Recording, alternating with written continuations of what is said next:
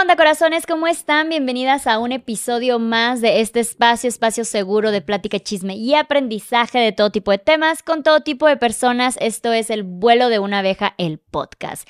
Y el día de hoy tenemos una invitadaza que yo les dije que yo quería grabar con ella y se me hizo gracias a su insistencia de ustedes de la colmena. Valentina, ¿cómo estás?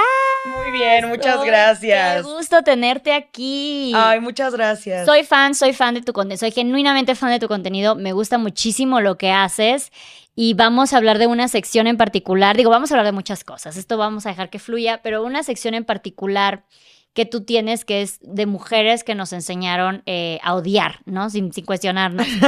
Me da risa porque cada que muestras una, yo, sí, la odié. Sí. Yo la odié. Todos. No sabía por qué, pero la odié, ¿no? Sí, claro, y con una explicación es como, pues, pues, no sé, pero Sí, no más. Pinche vieja. Pinche vieja fea. ajá. Primero, pero antes cuéntanos, porfa, quién eres, qué haces, de dónde vienes, qué show contigo. Bueno, yo soy Valentina de la Cuesta, este, hago TikToks, estoy en Instagram, estoy en todas partes, soy creadora de contenido, soy activista, me puedo considerar activista, la verdad, eh, soy feminista también, eh, soy una mujer muy creativa, muy pasional, que le encanta, eh, pues no sé, todo este lado de la deconstrucción, porque siento que toda mi vida fui como muy podrida, aprendida como a todo lo malo que nos enseñan siempre, o sea, como que nadie se salvó. Entonces disfruto mucho, justamente, ¿no? Como cuestionarme todas esas cosas que digo, güey, justamente lo que, lo que decimos, ¿no? O sea, ¿por qué la odiaría? Sí, no, sí, pues es porque pasó y punto, ¿no? Sí, porque exacto. aplaudimos cuando un show acaba. Pues no sé, güey, sí. exacto.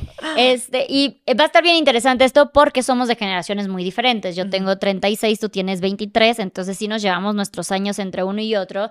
Y a mí me encanta, soy fan de ver cómo las nuevas generaciones, a la chaviza de ahora, neta, cuestiona todo. Y eso es bien importante porque en mis tiempos no, no éramos de cuestionar, era de sigue lo que hay, calladita te ves más bonita y Mm. todas estas cosas.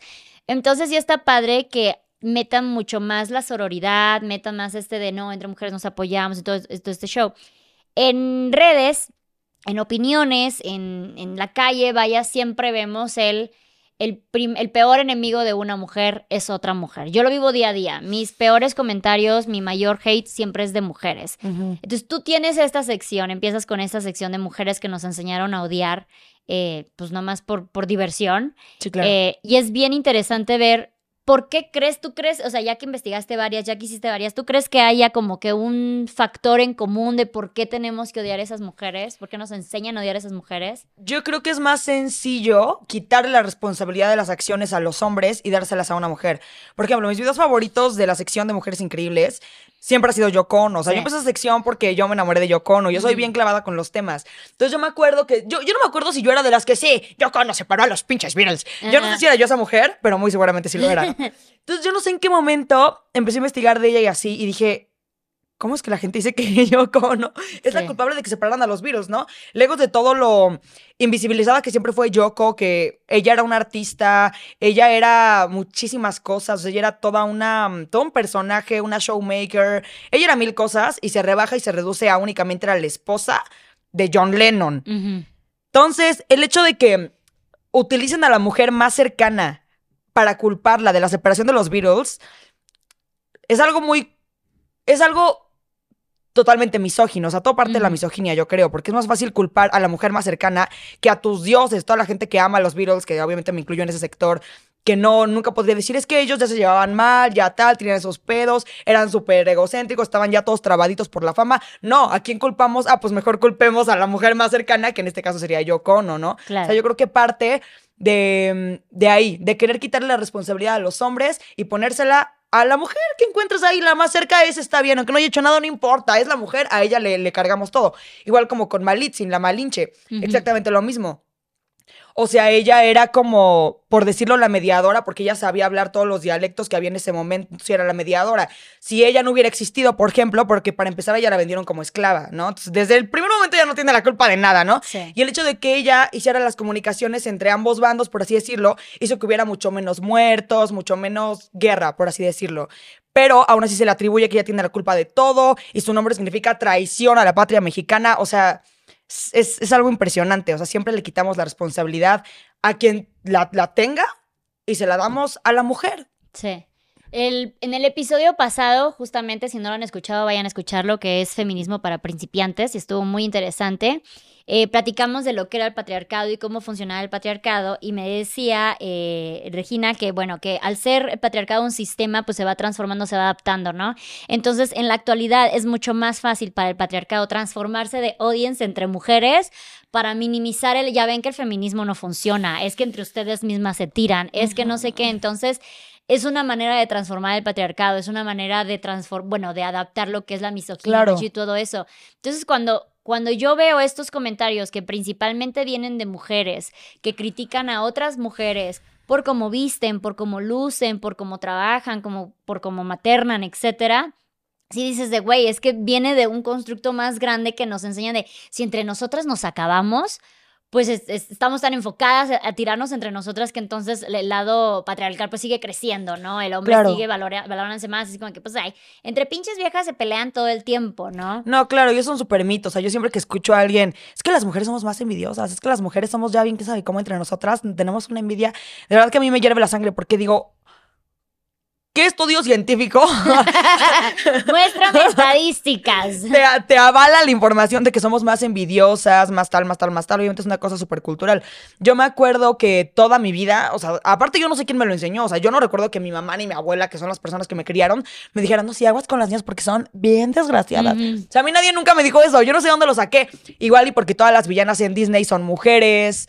No sé, ¿no? Entonces tú ves que las dos se pelean por el hombre o quieren ver quién es más bonita. Entonces, etcétera, etcétera, etcétera. Entonces, igual y por eso también de ahí nace el hecho de que siempre veamos a la otra como, como así, ¿no? Como rivalidad. Como rivalidad. Y es bien curioso porque. mm, Yo me acuerdo que yo era como tan banal, así tan, pero así una, una banalidad así impresionante, que yo me acuerdo que lo primero que yo pensaba al ver a otra mujer era, ¿quién está más bonita? O sea, yo, yo, yo no me era, soy más bonita que ella.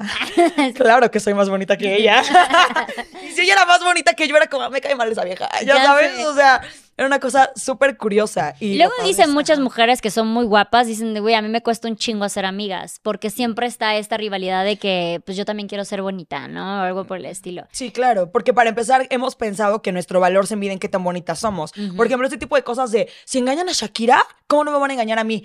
Güey, tu valor como persona no es de qué tan bonita o qué tan buena estás. Tu valor Sí. como mujer es tu valor como persona, ser humano, ¿no? O sea, no qué tan bonita eres. Entonces creemos que si eres la más guapa del mundo, nos sorprende que te falten al respeto, nos sorprende que te engañen, nos sorprende que alguien pueda abandonarte. Pero si no eres tan estereotipadamente bonita o tan, este... mm, Sí, ¿no? O sea, como la gente, lo que creen las personas que es ser bonita, ahí sí tiene sentido que te engañen, que te traten mal, que tu novio te deje, que te cambien por otra. Ahí sí tiene sentido, porque tú no eres tan bonita, ¿sabes? O sea, Claro. medimos nuestro valor como personas en lo que está por fuera. Claro, y aparte decimos, cuando alguien te engaña o alguien te, te, te- te violenta o algo por el estilo, es algo con tu valor. En vez de decir de no, pues qué mierda es la persona que lo hace, ¿sabes? Es como, pues si a Shakira la engañan a mí también. No, pues si Pequé engaña, por- o sea, eh, ¿por qué no nos enfocamos al que le hace el daño? Siempre es lo mismo. Y volvemos al otro. Siempre la mujer tiene la culpa. Siempre El hombre culpar. jamás va a tener la culpa. Maldito. Malditos. Sí, no, sí. incluso en situaciones como estas, ¿no? Así de me dejó por, por otra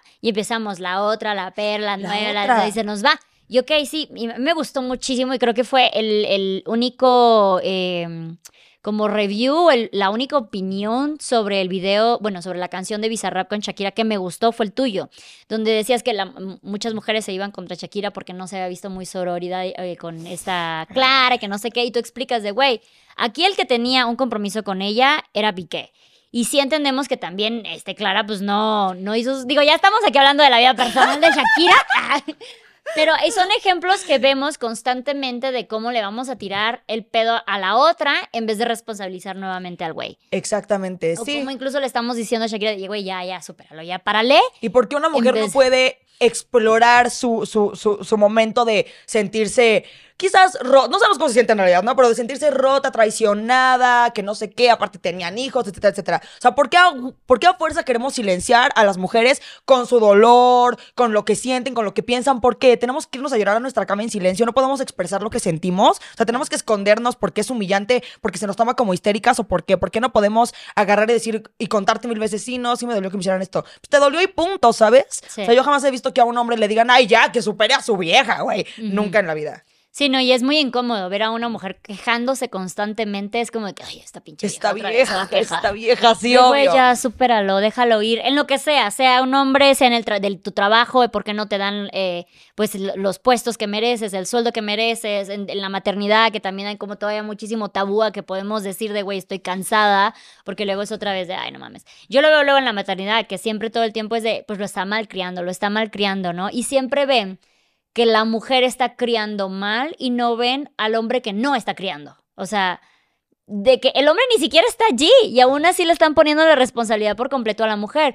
Este constante idea de, pues es que si hay tanto machismo es porque las mujeres siguen educando personas con machismo. No, es porque hombres no están educando. No, y porque más es una cosa cultural. Yo también alguna vez escuché a alguien decir, es que a ver, se, se quejan de, las, de los hombres machistas, pero ¿quién los educa? Las mujeres. Número uno, bueno, eso está mal por todos los sentidos, por donde lo veas, pero esto es una estructura social muy inquebrantable y no es el trabajo de la mamá, o sea, sí, de la mamá, pero de todo el mundo. O sea, tú como hombre con acceso a la información, tú puedes agarrar y sentarte a decir qué estoy haciendo bien y qué estoy haciendo mal. Tú como mujer también. Y si vamos cada quien evolucionando a su ritmo, o sea, a menos que tengas cinco años, no me digas que vas a echar la culpa a tu mamá de cómo eres tú. Puedes evolucionar. A mí me educaron para ser, a ver, yo, o sea, yo no quiero decir que me educaron así de que, ay, para que fuera mamona y a ver quién está más bonita y competir entre mujeres, no para nada. Pero obviamente, como todas, seguramente, nuestra educación fue súper patriarcal, súper basada en justamente la competencia entre mujeres, en cómo nos vemos físicamente, etcétera, etcétera. Entonces, yo obviamente soy así hasta cierto punto de mi vida. Y llega un punto en el de mi vida en el que digo, siento que esto no me late, no me parece, no me pelea, no, no me parece que conozco a una morra y automáticamente me quiero pelear con ella. O sea, no pelear, pero automáticamente siento que no somos amigas porque como la veo muy bonita y yo quiero ser más bonita que ella, pues ya no soy su amiga. ¿Sabes? Hay un momento en el que tú puedes darte cuenta de qué estás haciendo mal. Ahora, las mujeres somos oprimidas. Los hombres no son oprimidos. Los hombres están en una posición de privilegio. Por eso es muy complicado que ellos quieran cambiar. ¿Por qué voy yo a cambiar una posición en la que el privilegiado soy yo? Claro. ¿Sabes? Claro, de qué hueva que quieran pedir igualdad y las feministas y quieran pedir derechos, porque pues claro, te, están, te, estás quitando todos los privilegios de tener una mujer que va a estar en casa, haciéndote comer, limpiándote el- el- la casa, preparando todo para que tú nada más llegues y acabo de trabajar ocho horas. Sigue tú con tus 24 horas para que me No pagadas. no pagadas, En lo que yo tengo Ajá, tiempo de y no de valoradas. trabajo. Exacto, para que yo pueda cumplir con mis ocho horas, porque Sí, pobrecito de mí. No, y aparte es muy cañón. Hace rato este, dijiste que, mm, que justamente lo que hace el sistema igual aparte es que nos choca entre nosotras. Cuando en realidad nuestros enemigos directos, yo no quiero decir que, el- a ver, las mujeres no son el mayor enemigo de otra mujer. Y tampoco deberían ser los hombres el enemigo de la mujer, pero es que si nos ponemos objetivos, ¿quién nos mata, quién nos viola, quién nos secuestra, quién manda nuestros packs, quién nos dice putas, Sí. ¿Quién nos secuestra? ¿Quién nos viola? ¿Quién nos mata? Nuestros enemigos directos, si tuviéramos que señalar a alguien, creo que son todos menos las mujeres. O sea, una mujer mal, mal, cero deconstruida, con otra visión, que no, que no se ha puesto a aprender cómo son y cómo no son las cosas, puede hablar mal de ti, puede decirte puta gorda, como lo que tú quieras, ¿no? Pero de eso, A todos los crímenes que hacen los hombres, yo creo que no es el peor enemigo de una mujer, de hecho, es el hombre, Claro. no la otra mujer. Y si nosotras nos saliéramos como amigas, o sea, ya sabemos que los hombres, lejos de cosas que ya son un crimen como matar, violar, etcétera, nos engañan, nos traicionan, son mentirosos, nos manipulan, nos hacen gaslighting, todo lo que sea posible, ellos lo hacen. Nosotras, las mujeres, somos como el único lugar seguro entre nosotras al que podemos acceder de manera directa. ¿Sabes? Y está bien cañón como el mismo sistema hace que ni el lugar que debería ser nuestro lugar, seguro que son las amistades con otras mujeres, podamos tener, tener paz, porque se nos ha dicho que son las peores enemigas, que ellas son las más envidiosas, que no, que los hombres son mucho menos conflictivos que las mujeres. O sea, a como de lugar, se sale perdiendo siendo mujer.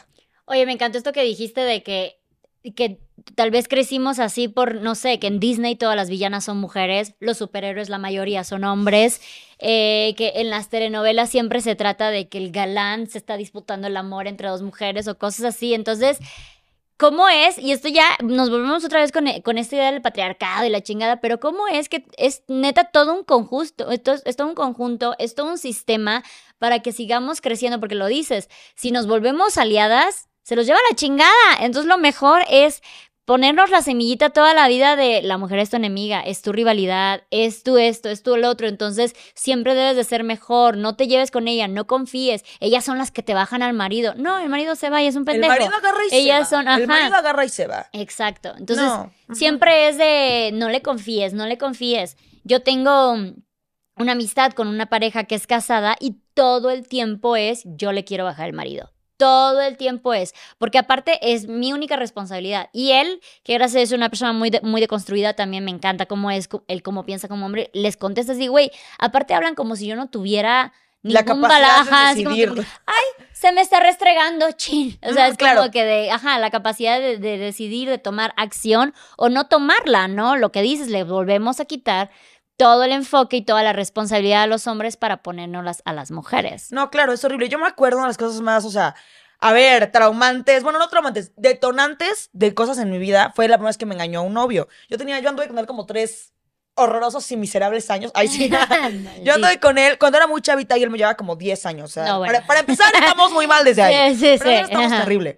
Este hombre me engaña con la persona que se le cruce. Y yo me acuerdo que para mí fue un duelo tremendo porque para mí, por alguna razón, no era su. No es que no fuera su culpa, pero mi odio recayó canijo hacia todas las mujeres, que créeme que eran más de siete. O sea, y mi odio era hacia las morras, yo las odiaba. O sea, y hasta la fecha me mencionas a una y es como, digo, al, al ex también, ¿no? Pero yo me di cuenta después de años que mi odio recayó en el lugar incorrecto. Estas viejas estaban tiradas al perro por saberlo siendo mis amigas. Sí, obvio, ¿no? O sea, también está muy mal y, y- y Ok. todo lo que quieras. Mm. Pero al final la responsabilidad directa, exactamente. O sea, ¿quién tenía la responsabilidad conmigo? Y es bien difícil entender eso como mujer, porque como nos han educado, ¿no? Tu novio agarra, te engaña, te destroza el corazón y a ti se te hace más fácil culpar a las otras. Es que, ¿por qué? No sé qué, exactamente como si tu novio o pareja o esposo no tuviera la capacidad de decir, güey, no, gracias. O sea, no, los, los hombres no son tampoco animales que no tienen capacidad de raciocinio, de conciencia y de decisión. Ellos pueden decir, no, no, este, no, pero no lo hacen. Sí. Y como no lo hacen, pues la culpa es de la otra, porque es como si pensáramos, si ya sabes que el güey te va a decir que sí, ¿para qué lo incitas? Sabes que te va a decir que sí, porque así son los hombres. A todos le dicen que sí, ¿sabes? Es como Sí. si fuera algo así. Sí, la otra vez escuché de una, de un, en un video que decía de la frase de el hombre llega hasta donde la mujer quiere, ¿no?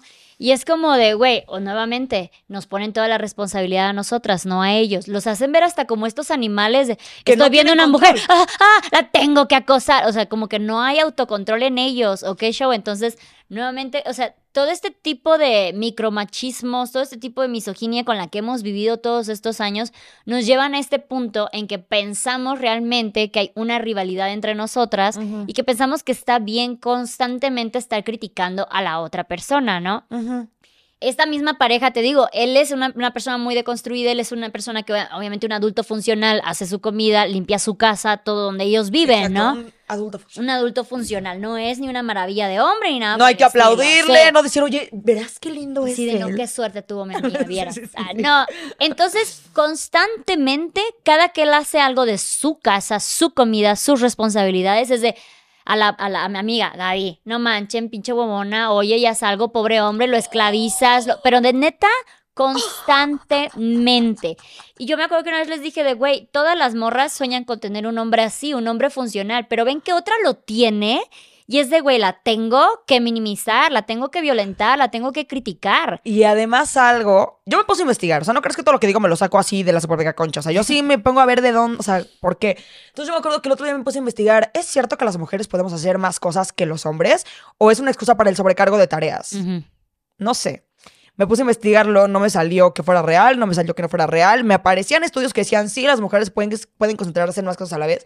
Pero yo digo, pero si siendo un dato científico tan irrelevante, ¿por qué lo estamos remarcando todo el tiempo? Es que las mujeres saben hacer más cosas a la vez, ¿eh? Porque ella cocina, lava, plancha, atiende a, sus mari- atiende a los hijos al marido y amamanta a otro bebé nuevo. Sí. Ah, ¿por qué ella puede hacer más cosas a la vez? ¿Por qué el marido solo trabaja? Porque es hombre, él puede poner su atención en menos cosas. Es que lo dudo. Sí. En verdad, lo dudo. Me parece una excusa simplemente. Sí, incluso eh, en el episodio pasado estábamos hablando de que toda esta idea de la mujer empoderada o la mamá luchona, la mujer luchona, esta era hasta una transformación del patriarcado para convencernos de que teníamos que hacer todo lo que a nosotras nos toca, todo lo que a ellos les toca y hay que hacerlo felices porque somos empoderadas, somos luchonas, somos unas chingonas. no. Entonces que me lleve la chingada porque no puedo delegar y nadie más puede tomar esa responsabilidad, ¿no? Porque pues pobrecitos ellos no, no tienen para más, ¿no? Sí, claro. Y digo, no queremos venir con un discurso de odio a los hombres. No es, el problema no es precisamente ellos como tal, el problema es este sistema del que venimos creciendo desde chiquitas y que nos hacen creer que efectivamente la mujer es la peor enemiga de otra mujer. Sí, sí es algo muy curioso. Yo me acuerdo cuando yo empecé a volver feminista, que fue a raíz de una denuncia que le puse a un exnovio. Este, y yo en el feminismo, o sea, no sé, siento que para mí fue sentir un abrazo colectivo de todas las mujeres. Porque, por ejemplo, ¿cómo tú me explicas? Y no, no estamos con un discurso de odio a los hombres, obviamente, pero ¿cómo explicas que tú no tienes un amigo abusador, pero todas tus amigas han sido abusadas? ¿Cómo lo explicas? Estadísticamente, ¿cómo es eso posible? Que yo no tengo una amiga que no haya sido abusada. Y, pero amigos míos, ninguno ha tocado nunca a una mujer, ya sabes. Sí. Es algo muy curioso. Entonces yo sentía como un abrazo colectivo de que sí, no solo eres tú, somos todas, no sé qué.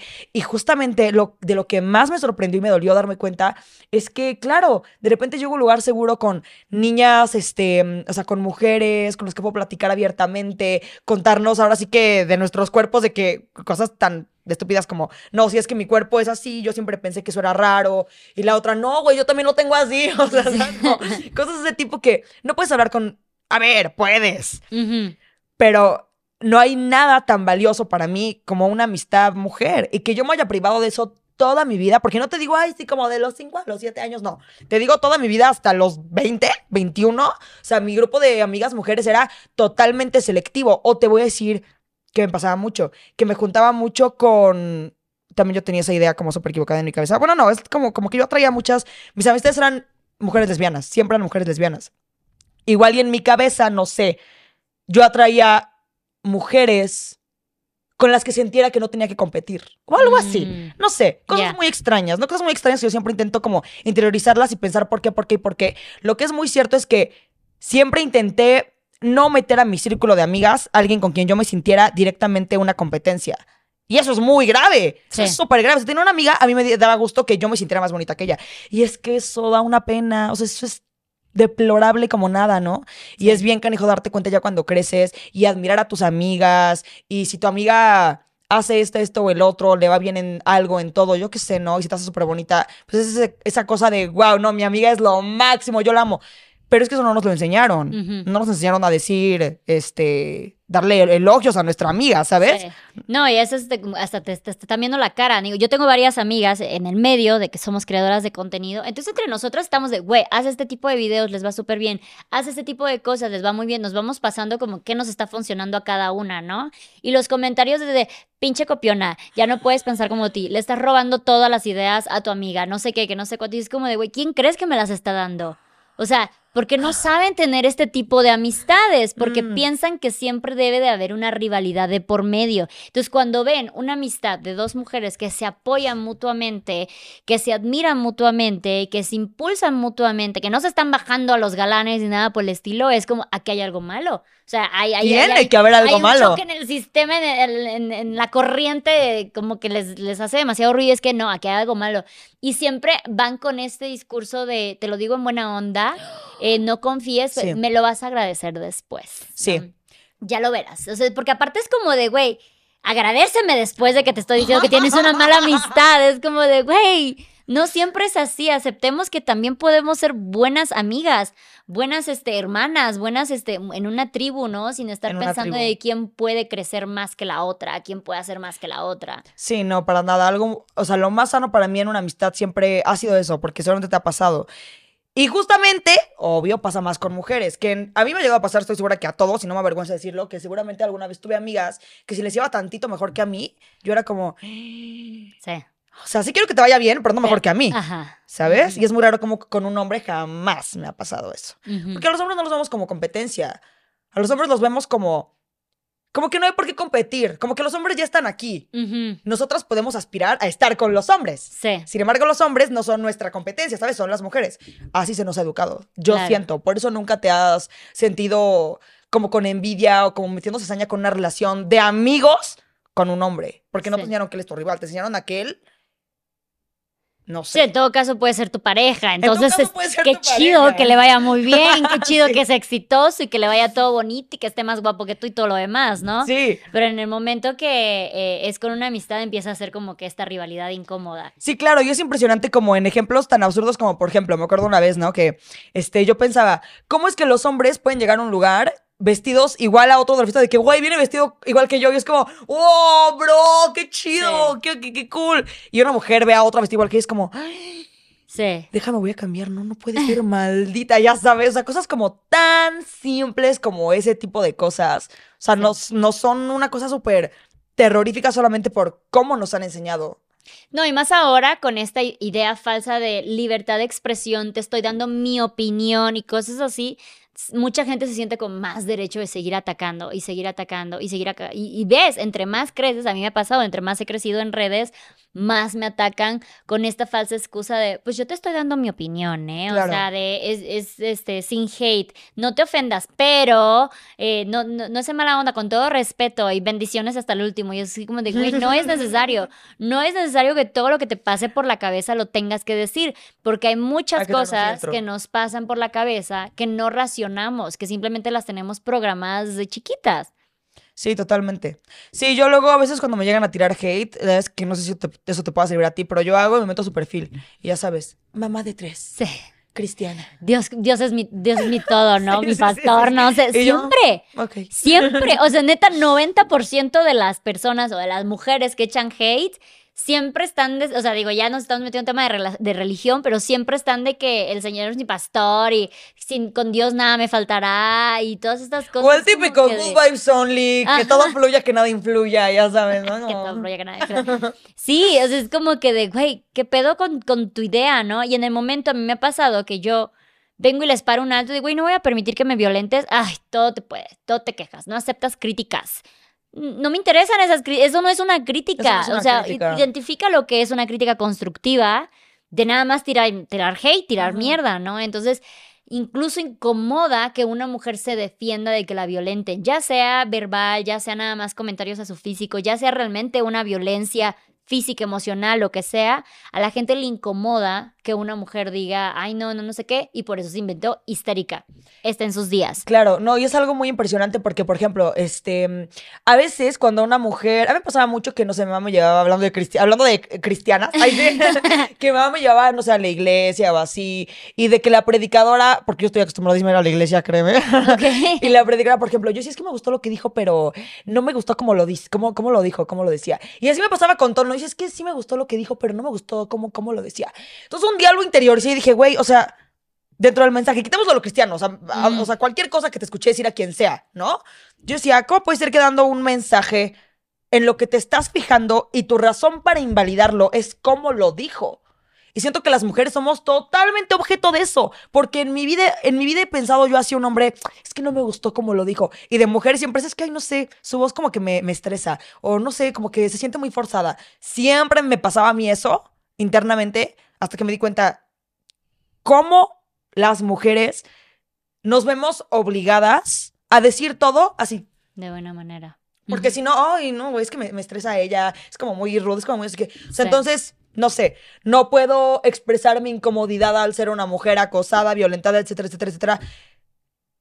Porque no son los modos en los que debería, o sea, porque no, no, no, no llego a ti con una sonrisa y, y vestida de faldita, ¿sabes? Siento que a las mujeres también se nos pide como mucho eso, como Sí. las formas de decirlo y se invalida el mensaje que tengamos, por más importante que sea, se invalida solamente por cómo lo estamos diciendo y cómo lo estamos llevando a cabo. Y a un hombre jamás pasa eso.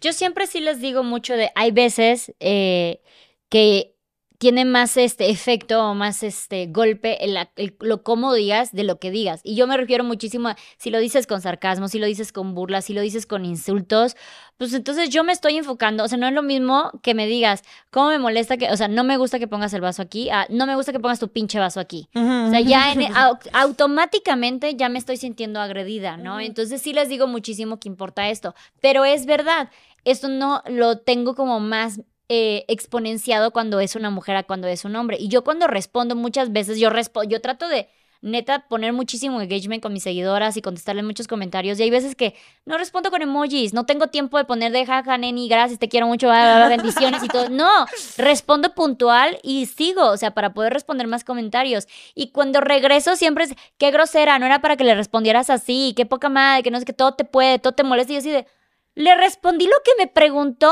conciso, exacto, ni más ni menos. Pero nos piden siempre más, nos piden siempre la sonrisita, nos piden siempre el emoji, el con bendiciones, te vas por la sombrita. Y eso lo vemos muchísimo en la marcha. En la marcha la gente está más enfocada en cómo tú estás luchando. En lo que haces, se fijan más en Exacto, ¿no? Como tus acciones, es que rompió, grafiteó, eh, hizo desmadre. En lugar de, ¿pero por qué? Exacto. ¿No será porque le mataron a su hija? ¿No será porque desaparecieron a su amiga? ¿No será porque le filtraron sus notes? ¿No será porque etcétera, etcétera, etcétera, etcétera, etcétera? ¿No será porque la violaron? ¿Sabes? Siempre importa más. E insisto, siempre es hacia las mujeres, ¿no? O sea, como que nunca me pasó de ver a un hombre decir, es que no me gusta cómo lo dijo. Y de las mujeres siempre me pasaba, es que no me gusta cómo lo dice. Cuando su forma de decirlo era, cualquiera en la vida, o sea, ¿sabes? Como que, pero exacto.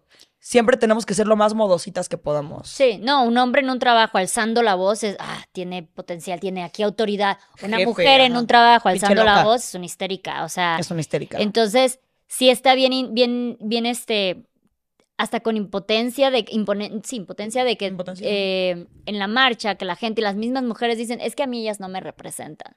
Pues no, porque a ti tal vez no te han agredido, no te han abusado, no te han desaparecido. Y porque te voy a decir que a mí me parece que es súper difícil. Yo, yo, por eso intento no juzgar, porque yo se juzgo mucho a las mujeres que dicen, no, yo no soy feminista. O sea, yo digo como, voy a ver, no las juzgues, parte del feminismo es eso. Pero es más difícil. yo trato de ser feminista, estoy tratando de ser feminista en este momento. Sí, exacto. Pero es más difícil porque, ajá, es más difícil. Es como, güey, ¿cómo, ¿cómo podrías no ser feminista? Pero bueno. Entonces luego yo me doy cuenta que también es que ser feminista no es fácil.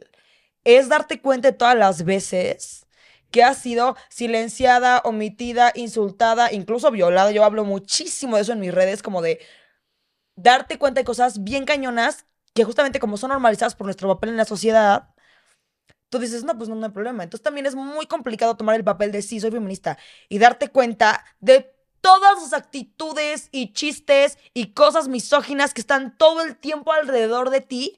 Solo que si tú eres feminista, ahora vas a estar todo el tiempo pensando, ¿ves este hijo de su? Ay, es que, es que cómo dicen eso, ay, no sé cómo. ¿Sabes? En lugar. Y si en lugar de eso te vas sin tu visión feminista, el mundo es bien sencillo. O sea, ¿sabes? No, no, ni te das cuenta, ni te percatas de que tu alrededor está totalmente podrido. Sí, bien lo dicen, la ignorancia hace feliz. Yo trabajé en un, en un antro que, tenía un show y, y era súper divertido y no manches, el mejor lugar del mundo y recientemente volví a ir. Y, güey, o sea, porque yo empiezo con mi, con mi proceso de deconstrucción para poder entrar bien al mundo del feminismo a partir de que tengo a mi hija y digo de yo no quiero que le toquen las mismas cosas jodidas que a mí y empiezo a aprender un poco, empiezo a ver de, ah, mira, esto no está bien, si es cierto, esto no lo debía de haber tolerado, etcétera. Entonces vuelvo a ir a este lugar y neta, segundo tras segundo yo, eso no es muy feminista de mi parte. Eso no está bien. Eso, o sea, de que dices de güey, ya ni lo puedes disfrutar. Por eso es tan complejo meterte al feminismo. A mí me encanta, yo le he dicho a me encanta el reggaetón y todo el tiempo es de, nada, pero nada deberías, no sé qué, es como que dices de, güey, es un proceso y lamentablemente en el mundo hay mucho en contra de, y por eso se intenta constantemente desvirtuar la, eh, la lucha de lo que es ser feminista, la lucha de la sororidad, y por eso constantemente nos intentan decir de, somos este, rivales, estamos peleando entre ustedes mismas, ni se ponen de acuerdo, entre ustedes mismas invalidan y todo el tiempo están peleando, se están bajando a los güeyes, lo que sea, ¿no? Para constantemente seguir eh, minimizando esta, esta problemática y no tener así que arreglar lo, lo, que está afuera, porque es demasiado. Es demasiado trabajo, claro, es demasiado trabajo. Y es que aparte, todo el sistema patriarcal no nos afecta solamente a nosotras, les afecta a ellos también. O sea, todos salimos jodidos de esta manera, ¿no? O sea, les afecta a ellos en el sentido de que eso, ¿no? Por empezar, un hombre, la base que siempre no puede expresar sus emociones, porque entonces es gay, como si fuera para empezar algo malo. No puede, este, no sé, a huevo le tiene que gustar las viejas, a huevo quiere, va a querer coger, ¿sabes? Le afecta a todos por igual. O sea, que al final las mayores afectadas somos nosotras. Sí, sin duda. Pero ellos como hombres también deberían querer y estar dispuestos a darle la vuelta a todo esto, porque también les conviene, ¿sabes? O sea, No es una lucha en la que si uno pierde, el otro gana. Si, si, si de repente el mundo se vuelve totalmente así feminista, eso no los hace perder a ellos. Ajá. A menos que para ellos perderse ya no puedo violar, en ese caso sí, ¿no? Claro. Pues si hablamos de gente normal. ¿Viste el, el- no sé qué fue un senador, un político que dijo de, ay, ahora resulta que ya a mi esposa le tengo que pedir permiso si quiero tener relaciones con, con ella, ¿no? ¿Sí Así, sí, entonces era como que, qué incómodo porque empezamos, y tú lo has dicho muchísimo en tus redes, no porque sea tu pareja, significa que estás en una obligación de cumplir este placer si tú no quieres, ¿no? ¿no? te juro que ese es mi, mi, mi consejo, de mis consejos más, ahora sí que más favoritos, es ese, porque es bien cañón. O sea, si yo hubiera sabido que si, o sea, que yo podía decir que no, y que no porque fuera mi novio o mi pareja, tengo que decir que sí, es que de verdad habría tenido sexo 254 veces menos, Sí, ¿sabes? sí. Eso es algo muy impresionante. No, y luego esto te lo, te lo replican con, un- te va, a ir con otra. Se va a ir con Y otra. nuevamente, Entonces la empezamos. competencia entre mujeres, porque también una, tú, tú como mujer también, en una relación, no me pasaba mucho. Pon tú que te pide algo, tu, tu, tu pareja, que tú no estás muy dispuesta a hacer, ¿no? Que dices como, "Mm, pues es que no sé. Pero entonces tú te pones a pensar, pero ¿qué tal que es esto lo que ninguna otra le ha dado? Y yo Ujú. sí se lo voy a dar, Sí. ¿sabes? Hay una vez más, una, estamos poniendo por delante, ¿qué quiere él sobre de qué quiero yo? Que no debería ser así. Número dos, estamos viendo nuevamente como, ¿qué tal que nadie, ninguna de las otras, Yo tengo que ser mejor. yo tengo que ser la que sí se lo dio, ya sabes? Sí, eso pasa mucho con los hijos, ¿eh? De yo sí le di un hijo, pero yo sí le di un pendeja y tú te lo quedaste, hacen así. Entonces se ve muchísimo en esa parte de, incluso mujeres que no pueden tener hijos, de ni siquiera le puedes dar un hijo a tu marido, ¿no? Entonces por eso se tiene que ir con otra. Porque esa otra sí le... Y siempre, típico, se va a ir con otra, otra mejor. Entonces empiezas, tengo, tengo que ser mejor que esa otra imaginaria. Tengo que ser mejor que todas esas otras imaginarias. Exacto, de esa otra imaginaria, eso es súper cierto. O sea, Sí. si no tenemos ni siquiera a nadie directamente con Sí. quien estar luchando. Estamos peleando con la Bueno, pues, imaginación. para la que llegue, Sí. ya sabes. Sí, Pero esto es, o sea, nuevamente esto no es nada más de que nosotros decidimos agarrar este pleito con el mundo y con todas las mujeres imaginarias que podamos pensar que son nuestras rivales, sino que crecemos con esta idea de que siempre tenemos que ser la más bonita, la mejor portada, la más inteligente, la que sea mejor en la cama, la que todo esto, porque si no, te van a cambiar por la que sí lo sea. No, oye, y te voy a decir que eso de la- ser mejor en la cama es muy impresionante. ¿Qué estaba yo escuchando el otro día que me impresionó muchísimo? No sé, el punto es que alguien comentaba algo así como, es que nos preocupa más y a mí me cayó, mira, como anillo al dedo porque dije, güey, soy yo. ¿no? hablando de mí. Sí, a ver, o sea, ¿Quién le dio permiso de hablar de mí? Porque decía, obviamente eso fue cambiando en, desde mí hace mucho tiempo, bueno, no mucho, pero sí, o sea, sí fue cambiando, ya no soy así, así de esa manera, pero esta persona decía, es que a veces se concentran más las mujeres, no sé si las mujeres o los hombres, pero yo lo tomé como las mujeres, se concentran más en cómo quedar bien en una relación sexual, así me está gustando. O sea, yo prefiero yo quedar como la más sexy del mundo, la de mejor cuerpo, la que más atrevió a todo, y dejo hasta el final si a mí me gustó el acto o no. ¿no? Y eso también es súper impresionante. Sí, ¿cuántas mujeres ni siquiera saben si alguna vez han tenido un orgasmo? Porque Yo ni me siquiera, enteré sí. que era un orgasmo cuando, me, cuando compré un juguete sexual. Sí, mi cuerpo no hacía esto antes. Te lo juro que no. Te lo Ujú. prometo. Es que de verdad te lo prometo. O sea, Estamos acostumbradas a que el final del acto sexual es cuando el hombre termina. Entonces, no, no, no, no pensamos en si yo ya terminé antes o si voy a terminar después. Es como la finalidad del acto sexual siempre se ha visto es que el hombre termine. que sinceramente eso también es de las cosas que más coraje me dan, ¿no? O sea, si alguien hubiera, digo, obviamente yo no puedo culpar a mis generaciones de arriba por no, no sé, quizás no tener el conocimiento, no saber cómo llegarme con ese tipo de información, pero yo sí le diría a todas las niñas, siempre se los digo a las niñas que me ven o si yo tuviera hijas o lo que sea, exacto, la prioridad más grande en, en todo, ¿no? Pero hablando específicamente del sexo, o sea, me sorprende cómo podemos estar educadas para complacer. Ujú. Porque si tú sientes el placer, siento que se te sataniza, Sí. siento que ahora ya eres bien puta, ¿no? O sea, como que tú sirves para abrir las piernas, en pocas Sí. palabras. O sea, esto se trata del güey. Pero de manera mesurada, o sea, si el güey lo quiere. Porque si, Si el tú lo quieres, no, mija, por ahí no es. No, no, te juro que me da muchísimo coraje porque aparte, o sea, ya hablando de algo así tan, tan íntimo y así, a mí nadie me enseñó que yo tenía que disfrutar también. O sea, y, y aparte te digo, me quedó mucho como anillo al dedo eso que decía la persona porque yo decía, claro, a mí nunca me importó, sí me gustaba, me importaba quedar bien con el sujeto, me importaba que el sujeto dijera, este, ah, no mames, qué, qué bien lo hace. Entonces, de, "A huevo. Aunque yo dije, de, sí, sí, Pero tú no. Sí, pero tú no, güey, ajá, o sea, yo, yo ni sentí nada, ¿no? O sea, es algo súper impactante. Cómo nos educan en absolutamente todo de esa manera. Y justamente, ¿no? Querer quedar bien porque igual y eso que tú le hiciste, otra no se lo hizo, aunque tú no estuvieras de acuerdo con hacerlo. Pero justamente, o sea, yo lo voy a hacer porque eso me va a poner en un nivel arriba de todas las otras que él ha conocido. Oye, ¿tú crees que también esta parte de esta satani- satanización a las mujeres que tienen pues más libertad sexual, que dicen de, güey, a mí me gusta coger con uno y con otro, y güey, yo soy, tengo la libertad de disfrutar mi sexualidad como yo quiera. Y rápido todo el mundo de, es una puta, es una zorra, es una fácil, es una, ya sabes, o sea, constantemente se viste así, que zorra. Porque precisamente la vemos como esta va, va a complacer mejor a mi pareja, ¿no? Entonces, igual y por eso empezamos con esta idea de hay que criticar a las que se visten más sexual, hay que criticar a las que tienen mejor cuerpo, las que están bien buenotas, bien sexotas, hay que criticar a las que dicen que ellas disfrutan del sexo también, porque ellas son una El rivalidad. Sí, o sea, ella es una rivalidad para mí, mi relación y mi pobre hombre que no tiene escrúpulos de No tiene capacidad de decisión, mi pobre hombre, aléjense de él. ya sé. Entonces, igual, o sea, ahora que lo pienso, yo creo que tal vez por eso venimos con esta educación de que en cuanto vemos a una mujer que expresa su sexualidad, es una zorra. Es una zorra. La odio. ¿Por qué? Sí, Porque por es zorra. una rivalidad que puede venir a quitarme a mi marido cuando quiera. Porque ella es, por así decirlo, ¿no? O quizás lo vemos como, porque ella es tan segura, porque ella va y se los coge. Sí.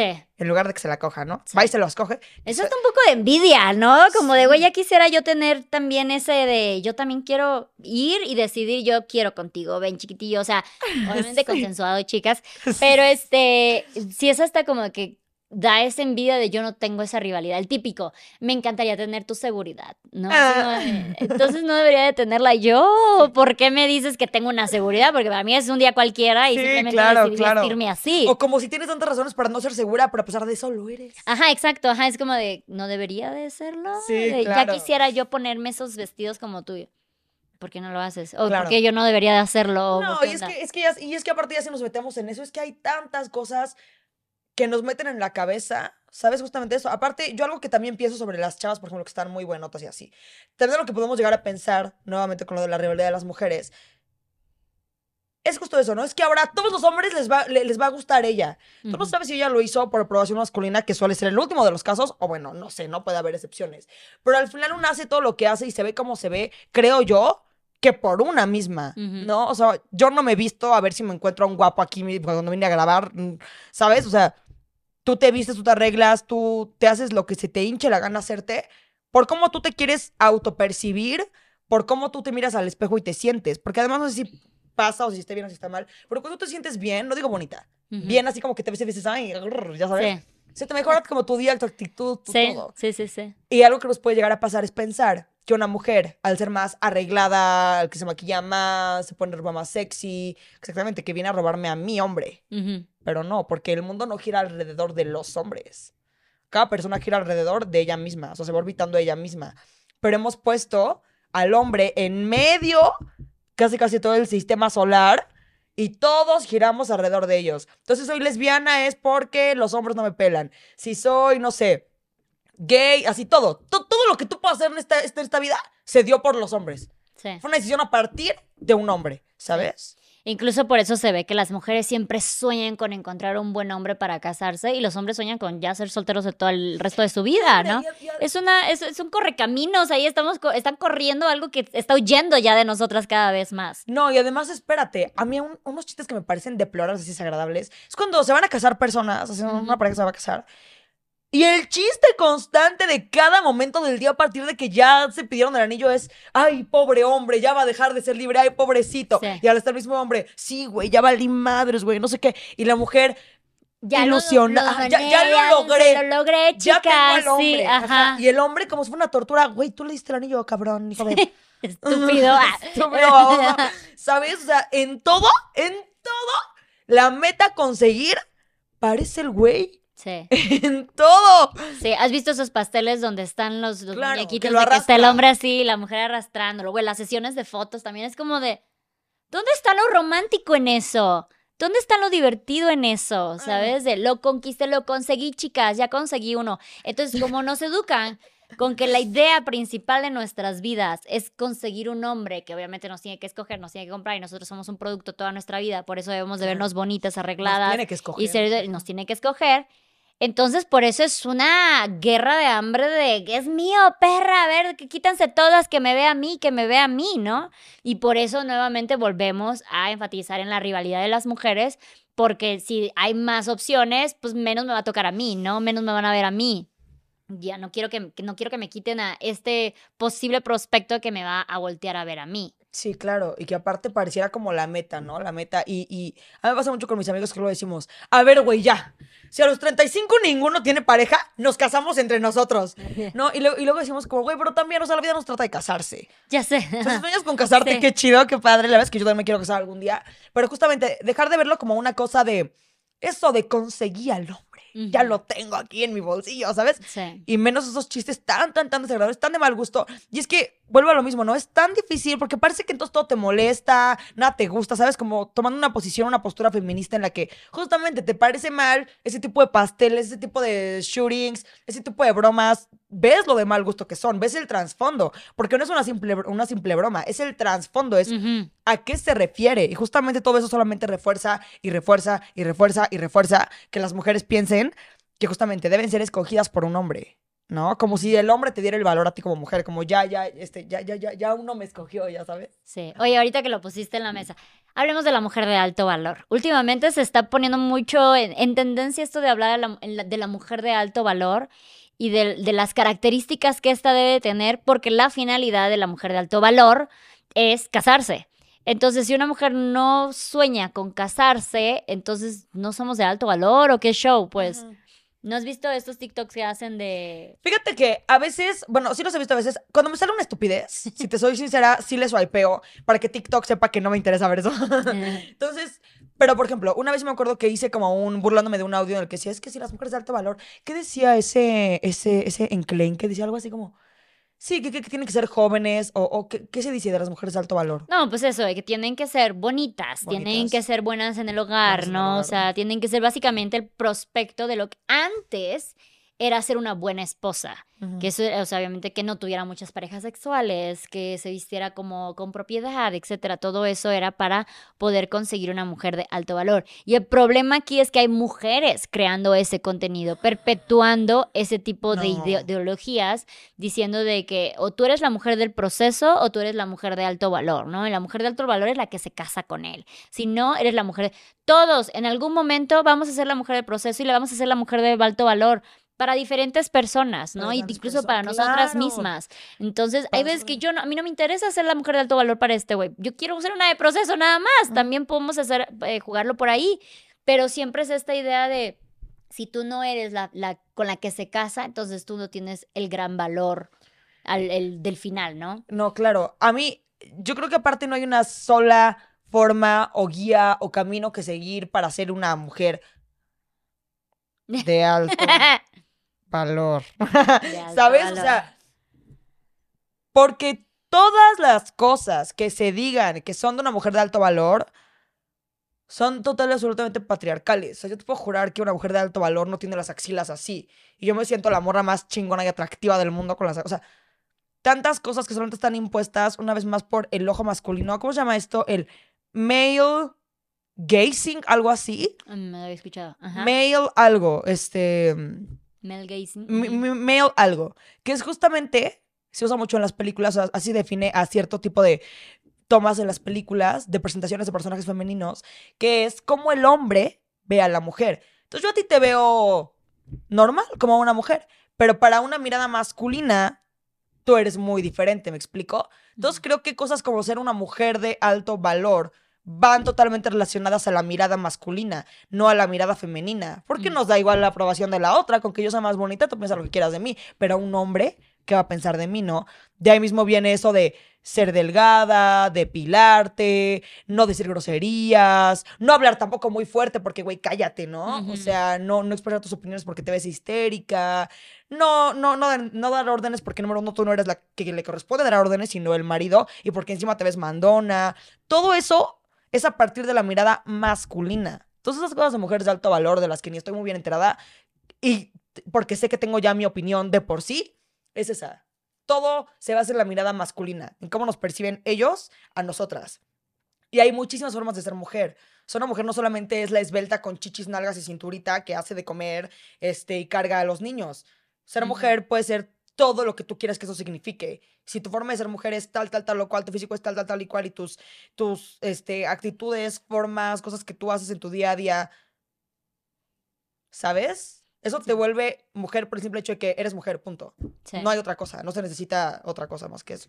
Vi el otro día que hiciste un video donde decías que de chiquita tú pensabas que querías ser niño. Ajá. Eh, yo decía de, güey, yo, yo creo que soy, creo que decías, no sé si decías que eras eh, igual trans o algo por el estilo, pero yo decía, yo, yo creía que quería ser niño, yo lo mío era ser niño, y ya luego te diste cuenta que fue porque con esta educación de género, de esto de las niñas deben de ser así, los niños deben de ser así, pues dices, güey, todo lo chingón le toca a los niños, los niños se pueden ensuciar, los niños pueden andar en bicicleta, pueden estar arriba del árbol sin ningún problema, y a las niñas constantemente nos pedían estar de rosita, estar bonita, el vestido pompón que te, te, este, no te dejan ni correr ni nada por el estilo. Entonces ahí fue donde dijiste, no, no quiero ser niño, simplemente quiero romper con esta idea estereotipada de lo que debe de ser una niña y lo que debe de ser un niño. Claro, porque aparte siento que igual lo, dije en ese video, que los gustos de las niñas se súper ridiculizan. Entonces yo de niña, yo sí quería usar una, un tutú de pompón, yo sí quería verme rosita, yo sí quería, este, mm,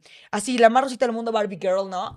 Pero como sabía que eso podía ser ridiculizado, porque los gustos de las niñas se súper ridiculizan, los de los hombres no. Los gustos de los hombres son fútbol, superhéroes, carritos y todo eso es súper cool.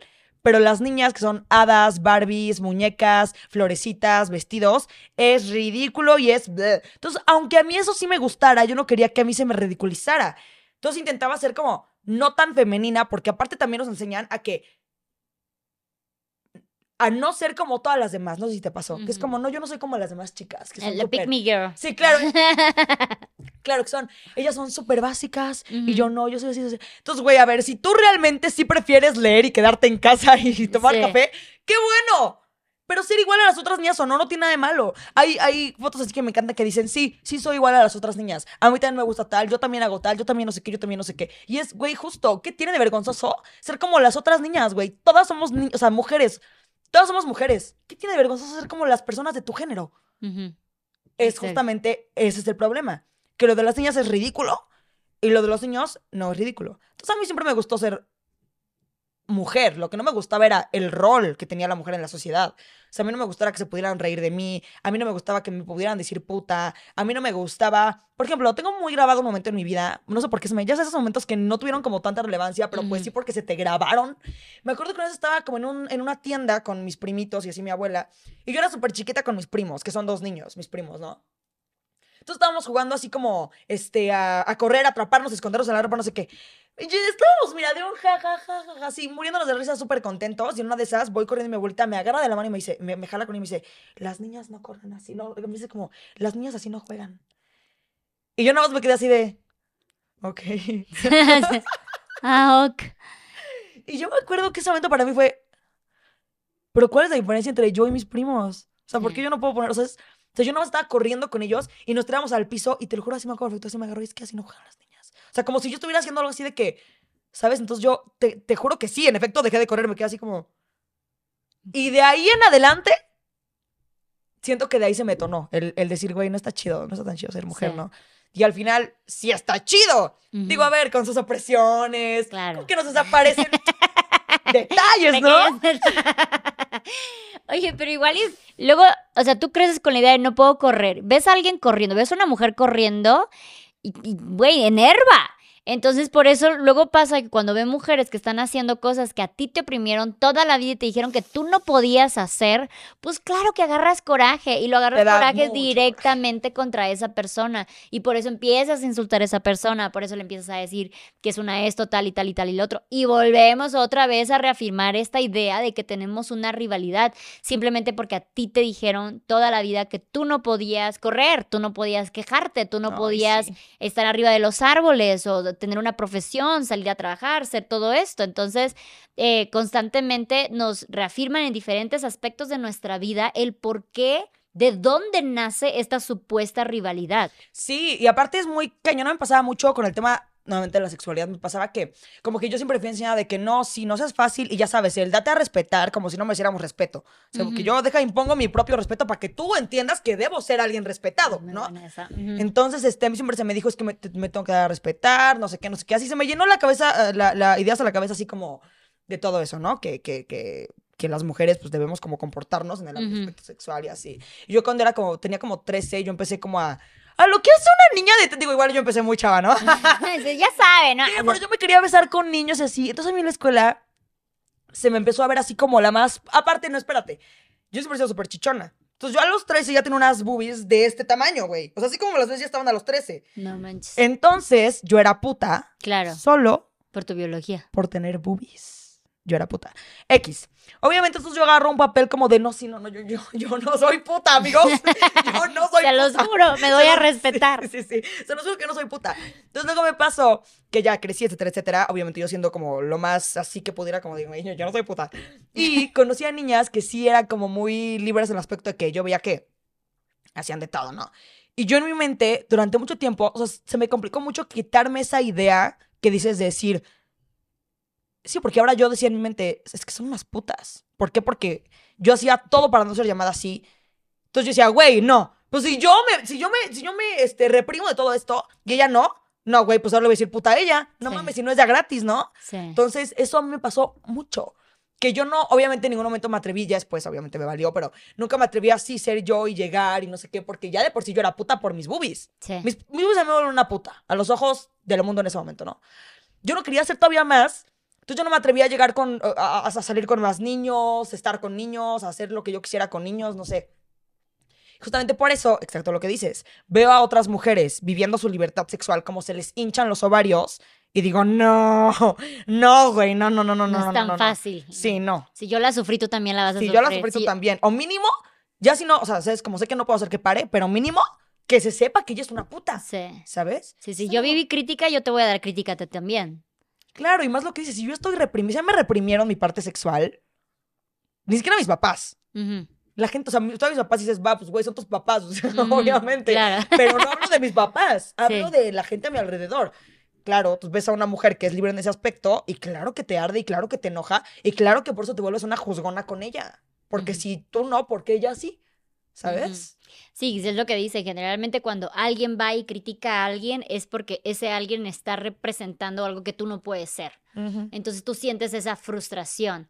Y como nosotras, como mujeres, nos las viven reprimiendo en todos los aspectos de nuestra vida, pues obviamente tenemos muchísima frustración en varios aspectos de nuestra vida, en nuestros aspectos laborales, envidiamos a las mujeres que se vuelven dueñas de empresas millonarias, en los aspectos de, de libertades de, de sexual, e- envidiamos y bueno, criticamos a esas mujeres que sin ningún problema tienen esto de yo me he visto así, yo soy así, yo ando así con estas, estas personas. Entonces, constantemente vamos a agarrar este coraje con las mujeres que representan esta libertad que tú no tuviste. Ujú. Y por eso es que empezamos simplemente a apuntar mujeres. Y como con los hombres nunca hubo esta opresión y sabemos que ellos pueden hacer lo que se les venga en gana, pues no vamos a apuntar al hombre que está haciendo eso. No, porque aparte son cosas muy diferentes.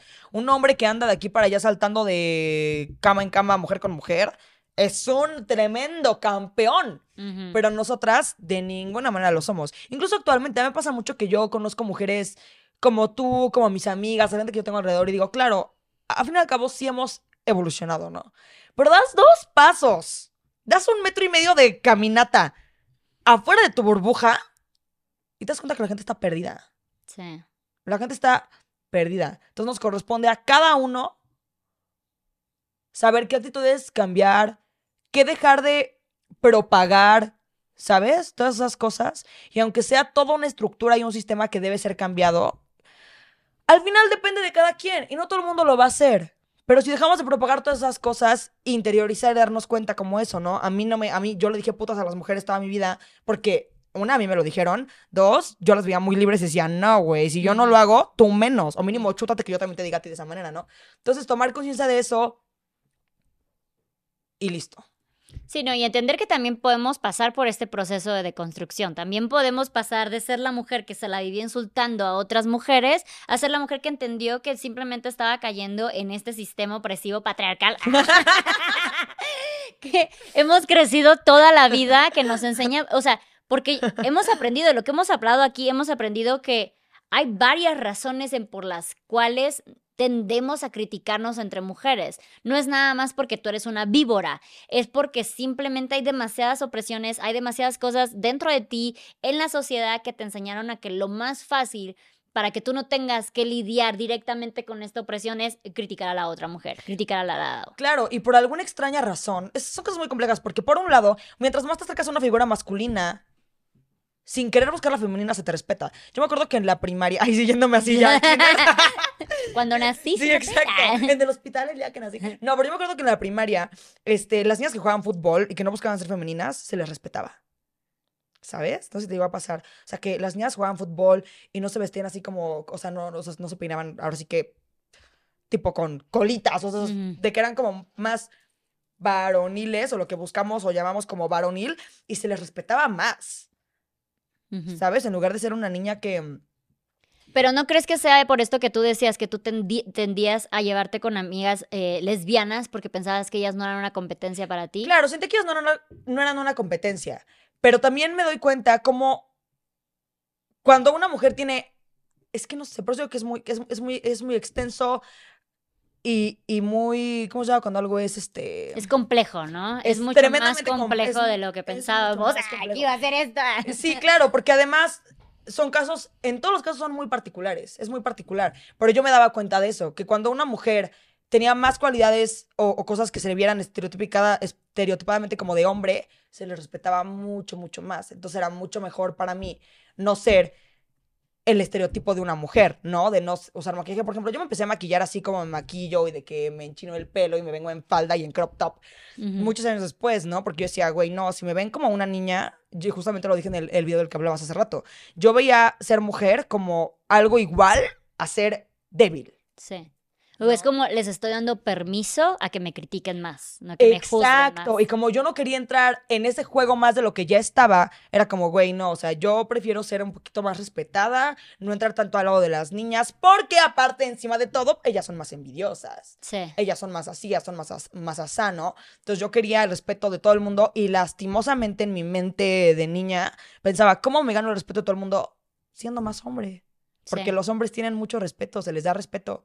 Nunca nadie se va a burlar de lo que hace un niño, nunca nadie se va a burlar, este, nunca nadie va a, a ridiculizar a un hombre, ¿sabes? Yo por eso ahora en mis redes sociales. A menos que tenga tendencia a verse femenino, ya ah. sabes, es mandilón o cositas así, ¿no? O gay. Chillón. O chillón. Exacto. Y es que, es que vuelvo a lo mismo. Este sistema nos oprime a todos. Sí. Y por lo que decías, que esta idea de ser mujer es igual a ser ridiculizado. Entonces, si un hombre se ve ligeramente su lado más femenino, entonces estás dando permiso a que también ridiculices. Pero si eres un hombre hombre, pues bueno, todo bien, aquí no hay nada. sí, aquí no hay nada, exacto. Por ejemplo, tengo una amiga que me dice, es que yo a mi novio porque él tiene súper energía femenina. Y yo, ¿cómo, cómo que tiene energía femenina? Es que expresa sus sentimientos y así.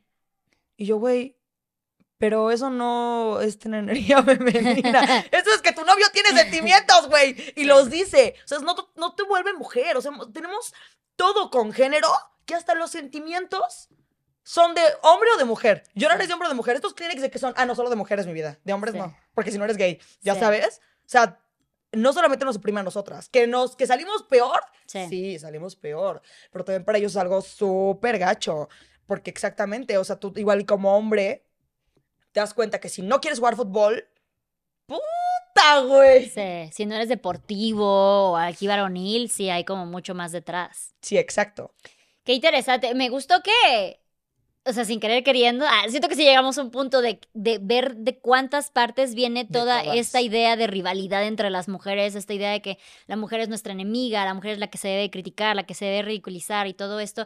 Y volvemos a lo mismo, viene desde un ente más patriarcal, o sea, en- entiendan por qué sientes la necesidad de criticar a tu vecina, de criticar a la mujer que tiene un hombre guapo al lado de ella o un hombre funcional, por qué sientes esta idea de que una mujer con libertad sexual debe de ser men- debe de tener menos valor que otra. Entonces, todo esto viene desde un conjunto patriarcal que neta se ve en las caricaturas, se ve en las novelas, se ve en, En todos todo. lados. En todo, sí. O sea, digo, no, yo no veo muchas novelas, pero estoy casi segura que casi nunca van de dos hombres que Sí. quieren a una. No, no, no. Va de sí. que la maldita me quiere robar el marido, o vemos quién se queda con el rico, Sí. etcétera, etcétera. Y algo que yo estoy muy segura y se los puedo prometer de verdad que a todas, a todo el que esté escuchando esto, y igual yo siempre lo digo, es que cuando tú te atreves a romper con todo eso y te atreves a conectar con tu amiga, ¿no? Con tu hermana, con cualquier mujer, ¿no? Y a, a verla como... Sí, como tu aliada, porque un hombre no va a saber lo que tú vives, hermana, lo vas a ver una mujer. Sí. O sea, un hombre cuenta de tu menstruación, si quieres, sí, órale, qué chido, bien por ti, qué bueno que se deje hablar de eso, ¿no? Pero una No mujer... No, porque ahorita los hombres son, ya sabes, ¿no? Ay, sí, son bien envidiosos. Es tu enemigo. Son tus enemigos, hermana. No, sí. Entonces, el momento en el que tú te das cuenta lo chingón de las amistades entre mujeres. Sí. Es que en verdad, o sea, yo no encuentro una cosa que me haya hecho más feliz cuando yo me volví feminista. Incluso me acuerdo que tenía amigas antes de que me volviera feminista, hace hace años, cuando seguía estando así de mente enferma, que me llevaba mal con ellas, nada más porque sí, como que nunca supimos por qué nos llevábamos mal. Y te juro que tengo varias, o sea, de que hasta algún día me gustaría tocar el tema con ellas, de que, güey, ¿te acuerdas que nos llevábamos mal? ¿Por qué? Y te aseguro que ni ella ni yo tenemos razones. Sí. O sea, no había motivos y nos llevábamos mal. Y me acuerdo que de repente fue la pandemia, no sé qué. Después de la pandemia, como que así nos escribíamos y se sentía bien bonito decir, güey, qué raro escribir con esta vieja con la que siempre me llevé tan mal y sin motivos, ¿no? O sea, es que un momento de paz, de reconectar con quienes son como tú, que no deberían ser tus enemigas. O sea, para enemigos ya tenemos a los hombres, obviamente no estoy tomándolo de un punto así como generalizar, ¿no? De que Sí, son claro. los enemigos. No, pero lo que te decía, si nos ponemos objetivos, hablando, ujú, quiénes son nuestros enemigos, claro. ¿no? Es una forma también de quitarnos poder y sumarles a ellos poder, es que ni entre nosotras podamos tener fuerza. Así es. O sea, que la fuerza que tengas sea en todo caso por ti y tú sola, pues está medio complicado, ¿no? Porque si encima no te puedes aliar con tu hermana, si encima no puedes crear una comunidad de mujeres chingonas que se expresen, que hablen, que digan, que no sé, que se apoyen, que se, que se, este, Levanten. que se levanten, pues está peor para ti. Sí. Y los hombres jamás rompen sus pa- pactos patriarcales, jamás van a, o sea, sabes, ellos sí son como muy aliados entre ellos. Lo malo es que su alianza que ellos tienen es el pacto patriarcal, que también nos pasa a chingar a nosotras. Entonces, como, como tal, yo creo que es eso, que no hay nada más valioso que estar del lado del que tú sabes que debes estar y te enseñaron a no estar ahí. Qué bonito. Entonces, de- como, como ya último mensaje, dejemos de, de- de perpetuar esta idea de que la otra mujer es tu enemiga, es tu rival, es tu competencia, porque podemos llegar a ser un núcleo de alianza bien, bien bonito y todas las que llegan a tener estas mejores, mejores amigas lo sabrán y sabrán qué bonito es de verdad poder contar con este apoyo de una persona que te entiende desde biológicamente, físicamente, emocionalmente, todo lo que estás pasando, ¿no? Oye, recuérdanos tus redes, cómo te pueden encontrar. Bueno, me pueden encontrar en Instagram como Vale de la Cuesta, en TikTok como Valentina de la Cuesta y en YouTube como Vale de la Cuesta también. Ok, pues muchísimas gracias, Vale, por estar aquí. No, Estuvo muy a gusto a la ti. plática. Estuvo bien interesante llegar a tantos puntos. Y muchas gracias a todas las que vieron y escucharon este podcast. No olviden que si les gustó, pues lo apoyen con un comentario, un like, compartir y suscribirse al canal. También en Spotify, regálenos con un like. Nos estamos viendo en el siguiente episodio. Bye.